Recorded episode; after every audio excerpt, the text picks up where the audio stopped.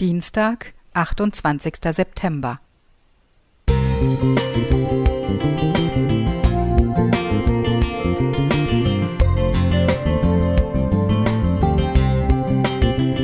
Ein kleiner Lichtblick für den Tag.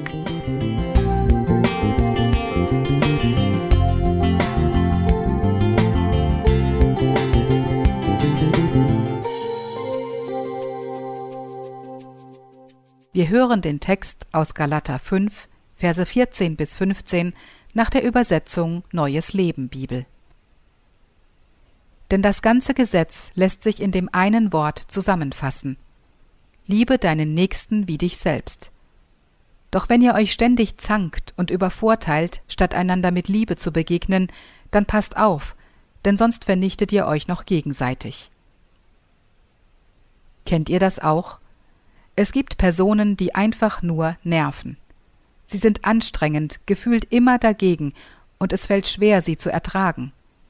Früher habe ich mich richtig unter Druck gesetzt und gedacht, du musst mit jedem Menschen klarkommen. Dann hatte ich auf einer Frauentagung ein Schlüsselerlebnis. Der Sprecher sprach über die Liebe auf Distanz. Zuerst fragte ich mich, wie das denn funktionieren soll, aber dann kam die Erklärung. Wir tun uns und dem anderen keinen Gefallen, wenn wir uns immer in Konfliktsituationen bringen, die Faust in der Tasche ballen oder aggressiv werden. Es ist für uns beide gut, wenn wir einander wahrnehmen und kurz begrüßen, aber dann unserer Wege gehen. So verstehe ich auch den Galater-Text als Warnung, es nicht so weit kommen zu lassen, sich zu tief zu verletzen. Und was wir auf keinen Fall vergessen sollen, ist für den anderen zu beten. In Vers 16 heißt es, Lasst euer Leben von Gottes Geist bestimmen. Hoffnung für alle. Ich habe es ausprobiert und es hat funktioniert. Mit einer Frau konnte ich nachher sogar normal sprechen, auch wenn wir keine Freundinnen geworden sind.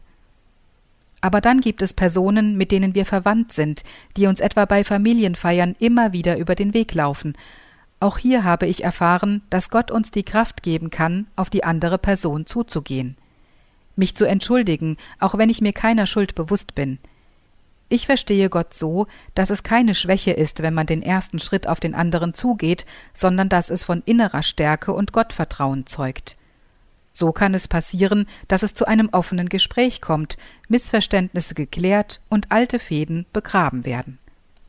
Ich weiß, das sind Idealfälle und im Leben läuft nicht alles glatt. Aber wenn wir es gar nicht erst versuchen, verpassen wir womöglich eine Chance für einen friedlichen Umgang miteinander, im Sinne von Liebe auf Distanz. Gabi Waldschmidt Musik